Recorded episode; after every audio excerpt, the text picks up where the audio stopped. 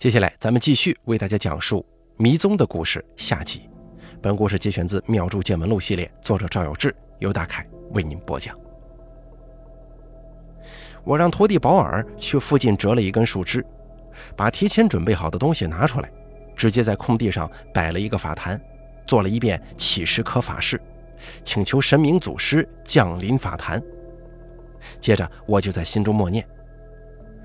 弟子现如今要赶着去救人呢，但是被邪精使了手段困在这儿了，实在是出不去了。要等明天的话，恐怕来不及，只能烦请各位神明祖师来帮帮忙。我这里有一截树枝，朝天上抛，落地的时候指哪个方向，我们就按照这个方向走。如果中途还遇见岔路口了，还是少不了麻烦祖师的，就还接着抛这根树枝。说完之后，我朝各位神明祖师的牌位拜了三拜。把树枝扔向天空，落地的时候，树枝正指着那条破烂不堪的土路。我让保尔举着三支点燃的线香，捧起祖师牌位，坐在副驾驶的位置。我收拾好东西，拿着树枝坐在后座，由徐大哥开车沿着这条土路往前走。这条路虽然颠簸，但几乎没有岔路，路边仍旧是黑漆漆的一片，不见一户人家。在黑暗当中穿梭了半个多小时，隐隐看到前面有亮光。等到离近了，才看清楚这是一盏路灯。我们呢，终于又回到沥青路上了。徐大哥仔细看了看路灯，大喜呀，说道：“这里离我家不远了，附近的路我都认识。奇怪了，我怎么不记得这里有一条土路呢？”说着，徐大哥加快速度，附近的灯光也是越来越密集。开始有人家了。又过了十来分钟，终于在一户亮灯的小楼前停了下来，说道：“就是这家了。”估计是听见汽车的声音了，屋里有一个四十来岁的男子迎了出来，一看到徐大哥就说：“哎呀，你可把我急死了！我以为你喝多了呢，给你打无数个电话，你都不接呀。”徐大哥打开车门，摇摇晃晃地下车，说道：“老刘啊。”你可不知道我费了多大劲才赶过来的，你差点就见不着我了。我们纷纷下了车，老刘一看我们端着牌位，穿着道袍，就知道这是徐大哥请来救兵了，赶紧把我们带到屋里去了。我问徐大哥说：“你不是说病人一下午都在骂人吗？怎么我一点声音也听不见啊？”徐大哥关心地问道：“哎，书怎么样了？”老刘露出了一个非常复杂的表情，说道：“我也说不清楚，你们过来看看吧。”说着，老刘领我们上了二楼，来到一扇门前，悄悄地说：“我爹把灯关了，一个人坐在里头发呆呢。”老范也压低声音问道：“哟，咱们不会是来晚了吧？现在老爷子完全被那邪精给占据了吗？”我说道：“进屋看看情况再说吧。”打开门，屋里黑漆漆一片。老刘说了一声：“我开灯了啊。”没有反对声。随着咔嗒的声音，顶灯亮了。屋里仅有一张床、一台书桌、一把椅子。一个老头正坐在椅子上，双眼无神地看着前方，似乎刚才没开灯的时候，他也是睁着眼的。老刘伸手在老人眼前晃了晃，老人完全无动于衷。但突然张口说道：“来了，你们本事不小啊！”我跟老范、徐大哥、保尔四个人面面相觑，这句话意味深长，不知道是不是在说我们刚才迷路的事儿。老刘对徐大哥说：“我是今天下午赶回来的，刚回来的时候，我爹还在骂人，骂了一会儿就不说话了，然后就这么一直发呆呢。”我问道。老叔是不是有什么心事啊？老刘说：“我觉得这不像我爹呀，他平常话挺多，没人跟他说话，看电视上有他看不惯的事儿，还对着电视机骂骂咧咧的，嘴巴不闲着。像今天这样一下午没说话的情况，我反正从来没见过。”我说道：“现在这个应该已经不是老叔自己的意识了，不知道是谁，你有没有跟他聊一聊呢？”老刘说。试过了，他不理我呀。老范对着老人说：“老叔啊，你现在能说话吗？”老人简洁的回答：“能。”老范问道：“从一开始我们来的时候打电话总是串线，路上又迷路了，这事儿都是你干的吗？”老人说：“是我做的。你们最后还是来了，挺有能耐呀。”老人的语气冷冰冰的，让人听不出丝毫的情感，就跟机器人一样。老刘问我们什么情况，徐大哥就把事情的前因后果都跟老刘说了。老刘听得目瞪口呆，说道：“难怪我一直给你打电话都打不通，这个情况这么严重吗？啊，还能把你们给困住啊？”我对老人说：“你能不能报一下名号啊，或者说一下，你来是有什么目的？”老人说：“跟你们没关系，不用打听。”声音仍旧冷冰冰的，听不出到底是生气还是冷漠。我问老刘：“您父亲之前有没有得罪过什么人，或者是去了什么不同寻常的地方啊？”老刘说：“我爹得罪人？哎呦，那可得罪的多了。看见谁乱扔垃圾呀，小伙子偷家里的钱呢，小姑娘摘了路边的花啊。”什么鸡毛蒜皮的事儿，他都要管。不过大家都知道他是有一股正义心，没什么私欲，所以都不至于记恨了。至于去不同寻常的地方，应该不会的。我爸每天生活很规律，有很多坚持了好几十年的习惯，包括晚上还要看新闻联播，雷打不动，所以不太可能会去一些奇怪的地方。我说道。现在可以明确，老叔的确是中邪了，但这个邪精的来历还有目的，我们一无所知。他思维还是挺清晰的，我就好奇，一开始他不停的骂人，都骂些什么呀？有没有什么特指？从这里头啊，兴许能找到一些线索的。老刘说，他骂人没有特指谁，就跟他平常骂骂咧咧的样子差不多。我说道，这可能不是邪精上身以后骂的。我看这家伙说话完全听不出任何的感情，很明显跟老人以前说话应该完全不一样，说不定就是在占据老叔的意识的过程中，老叔在骂他呢。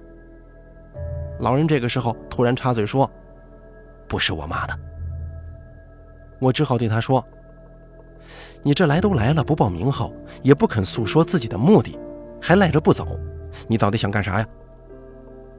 老人没回答，仍旧目光呆滞地坐着。老范说：“这邪精很冷静啊，说什么都不生气的。”老人接着说：“我不是邪精。”我说道：“您不是邪精，倒是报个名号啊。”老人又不说话了。老刘说：“他一直想办法困住你们，不让你们过来，是不是害怕你们呢？看看能不能收了他。”我说道。这个事情先礼后兵，先聊聊看吧。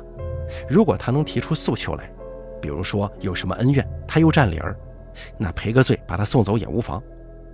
不过看这个架势，好像他会拒绝沟通的。徐大哥对老刘说：“这里我们还有一个猜测，就是他想困住我们，最多也就是困一晚的时间，到天亮了也就自然能找到路了。是不是因为这个晚上他有什么着急要办的事儿？”老刘说。会有可能是什么事儿啊？我说道：“这个嘛，就不好猜了。我想了半天，就算他要出马，也没听说过是找这么大年纪的人出马。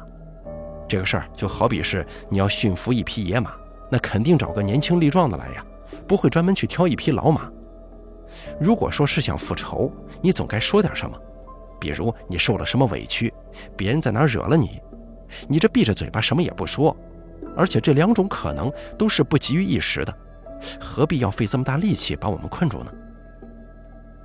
老刘对老人说：“你有什么事情倒是说出来呀，别这么搞啊！如果你什么都不说，那我只能请师傅们把你赶走了。”老人突然扭过头来对我说：“你好好掂量掂量这个事情，想清楚了。”我顿时陷入了沉思。看我一言不发，老刘关切地问：“你以前接触过这个家伙吗？”我说道：“没有，我也是第一次遇见。”那是有什么隐情吗？你怎么突然这样了？这里说话不太方便，要不咱们到楼下去谈谈吧。老人这个时候张嘴说：“你们俩不用下楼了，你们去哪里我都能听得见，就在这儿说吧。”我一下愣住了，老刘看了看他，说道：“那就在这儿说吧，是不是这个情况很难办呢？”我说道：“老人家中邪是个非常危险的信号，在来之前呢，我就担心这个问题。小孩子魂魄不稳定，所以容易掉魂；成年人中邪的可能性很低，一般都是有几种原因的，要么呢是什么有缘分的精灵跟着要出马。”要么是身体过于虚弱，容易招惹不干净的东西；还有一种可能啊，就是有意无意的惹到山神土地，招致人家来报复了。你父亲的情况并不在这三种可能性里，你有心理准备吗？老刘也愣了一下，问道：“啊，呃，会不会有生命危险呢？”我说道：“目前基本已经排除是招惹到什么山神土地了，他也不是来出马的。”对吧？老人点点头说：“我不出马的，你们想问什么事儿也不要找我。”我继续说：“那么就只剩下最后一种可能性了，就是你父亲身上阳气非常微弱，才会在这个时候中邪。